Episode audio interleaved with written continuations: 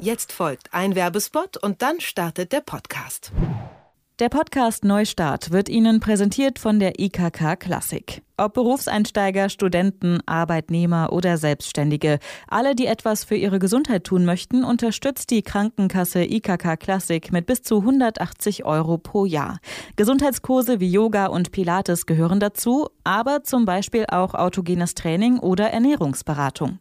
Auch Kurse in Fitnessstudios und Sportvereinen können Sie so finanzieren. Doch nicht nur das. Einige Gesundheitskurse können Sie sogar online von zu Hause aus besuchen, zum Beispiel die Online-Kurse Rauchfrei oder Rückentraining. Auf der Website ikkklassik.de finden Sie alle Online-Angebote und alle unterstützten Kurse in Ihrer Nähe im Überblick. ikk-klassik.de Neustart.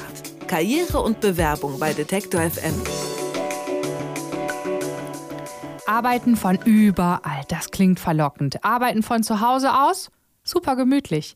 Die Digitalisierung unserer Arbeitswelt, die macht es möglich. So auch für Sebastian Hummel. Er ist 27 Jahre alt, arbeitet für die Telekom in Hamburg als IT-System-Elektroniker im Support. Ein Tag in der Woche muss er zum Büro fahren, aber die anderen vier Tage die Woche, die arbeitet er von zu Hause aus. Und ja, klar ist das gemütlich, aber er liefert dadurch mehr ab, spart Zeit und Stress, den er zum Beispiel bei seinem langen Anfahrtsweg zum Büro hat. Das, ähm, denke ich, ist auch bei jedem Standort abhängig, je nachdem, wie weit man zum Büro fahren muss. Bei mir ist es halt eine Stunde nominativ, aber in Hamburg mit dem Verkehr ist es teilweise anderthalb Stunden bis ein Dreiviertelstunden, was natürlich schon auf die Nerven schlägt auf dem Weg dorthin und dann kommt man schon gestresst in der Arbeit an, was natürlich der Arbeit auch nicht zugute tut.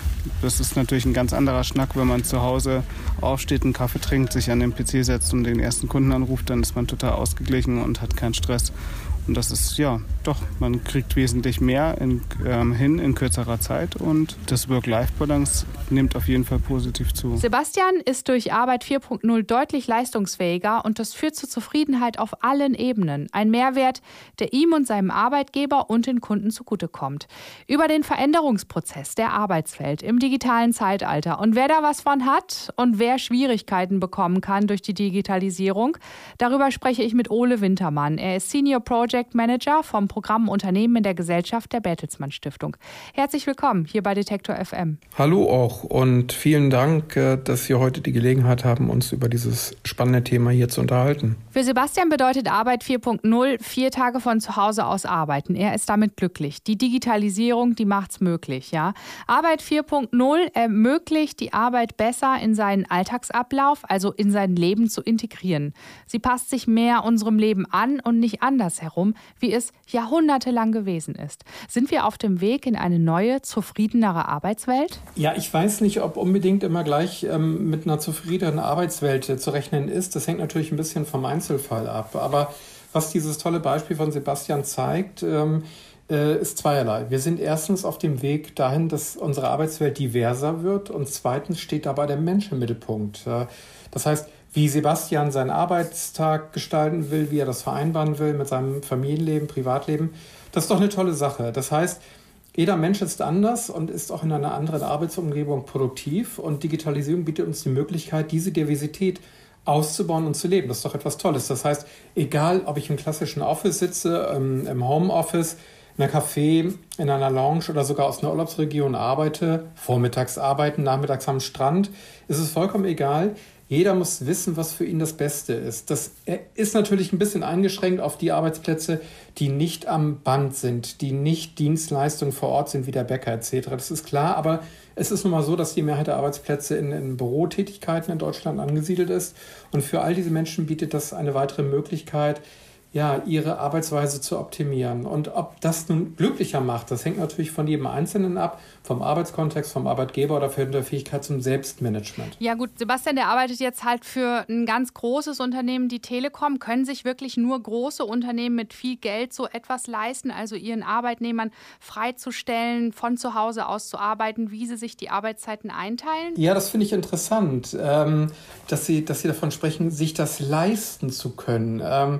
Ich könnte jetzt so ein bisschen gegenfragen, ähm, wieso, was kostet es denn? Ähm, es gibt ähm, auch wieder aktuelle Untersuchungen ähm, von einem großen IT-Unternehmen, Name ist jetzt egal, und einer US-Behörde. Da wurde jetzt mal untersucht, ähm, welche Kosten und welche Nutzen das mit sich bringt, dieses mobile Arbeiten, dieses eigenständige Arbeiten. Und gerade auf der Unternehmensseite bringt es erstens Produktivitätsgewinn und zweitens Kosteneinsparung dadurch, ganz simpel, dass im Büro weniger Strom, weniger Bürofläche, weniger Wasser gebraucht wird. Das heißt, es geht darum, dass das Unternehmen etwas damit spart. Es muss es sich nicht leisten können. Denn das Einzige, was dabei letztendlich eine Rolle spielt, ist die Kulturfrage. Nicht? Also ähm, äh, wenn Unternehmen heutzutage sagen, wir können uns das nicht leisten, dann ist das für mich nicht Ausdruck einer betriebswirtschaftlichen Berechnung, sondern Ausdruck einer Kultur, die Anwesenheit erfordert und damit aber auch Fragen von Kontrolle, Hierarchie und äh, fehlender Selbstbestimmung mit sich bringt. Und das ist die eigentliche Baustelle, aber nicht die Kostenfrage. Mhm. Gehört zur Arbeit 4.0 oder zum New Work-Leben auch dazu, weniger als den klassischen Acht-Stunden-Tag abzureißen? Weil Sebastian zum Beispiel sagt, er ist viel produktiver, wenn er sich das selber einteilen kann und schafft in vier Stunden das, was er vielleicht in einem Büro in acht Stunden schafft, wo er einfach sitzen bleiben muss. Ja, natürlich. Auch hierzu gibt es Erfahrungen von Unternehmen, ähm, die ganz, ganz ähm, offensiv hierzu Stellung genommen haben, auch tatsächlich auf der kleinen und mittleren Ebene der Unternehmen, die gesagt haben, im Grunde genommen reicht in der Summe ein vier äh, eine, eine, vier, eine Viertageswoche. Ja? Also wir brauchen gar nicht fünf, fünf Tage, acht Stunden jeweils arbeiten, vier Tage reichen vollkommen aus. Und man kann natürlich noch weitergehen und sagen, wieso bemessen wir denn überhaupt den Input, den ein Arbeitnehmer, ein Beschäftigter, ein Freelancer, der vielleicht weniger, aber ein Beschäftigter und ein Arbeitnehmer leisten muss, überhaupt an der Arbeitszeit. Es geht auch um die Ergebniserreichung. So, und äh, ich kann in ganz vielen Arbeitsbereichen Ergebnisse vorfest vorformulieren und definieren, gemeinsam mit dem Arbeitnehmer. Und ob der das jetzt in 30 Stunden erreicht, in 40 oder in 20, das ist bis, zu einem, bis zur Frage des Selbstschutzes des Arbeitnehmers oder des Schutzes des Arbeitnehmers durch den Arbeitgeber erst einmal egal. Und äh, wenn ich in einem normalen Arbeitskontext arbeite und es zeigt sich, dass ich mit täglich sechs Stunden zurechtkomme, warum soll ich denn acht Stunden da sitzen bleiben? Na klar, und Japan zum Beispiel habe ich jetzt heute gelesen, aktuell. Ich meine, es ist das Land, wo man sich offiziell tot arbeiten kann.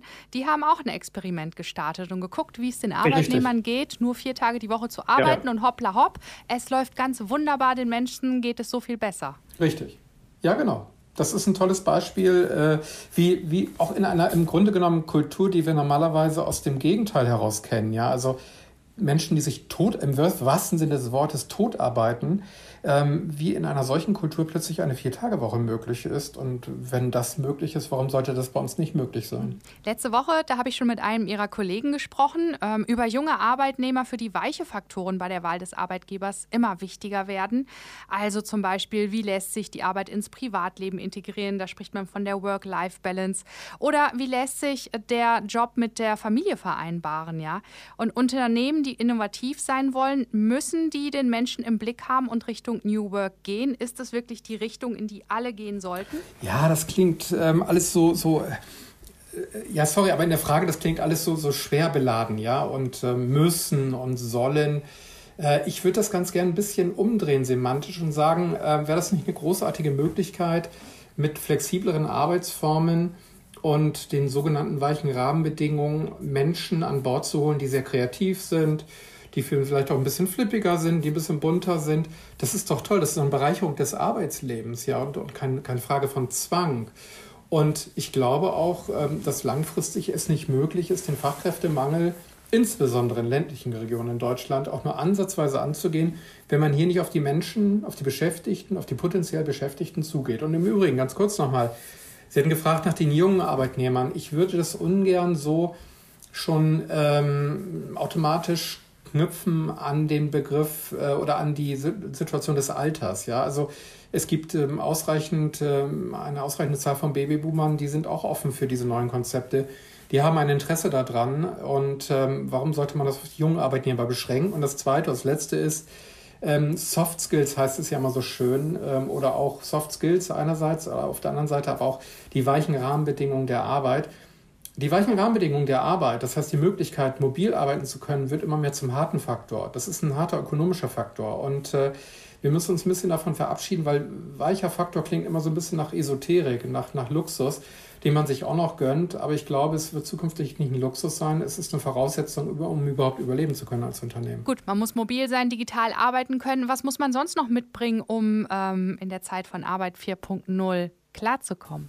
Ja, ganz wichtige Dinge, ähm, die eigentlich gar nicht zu unserer bisherigen Arbeitswelt passen. Also unsere bisherige Arbeitswelt ist ja gekennzeichnet durch Zuständigkeiten, durch Rollen, durch Silos, durch Abteilungen, durch Abgrenzung, durch Wettbewerb, durch Ellbogen.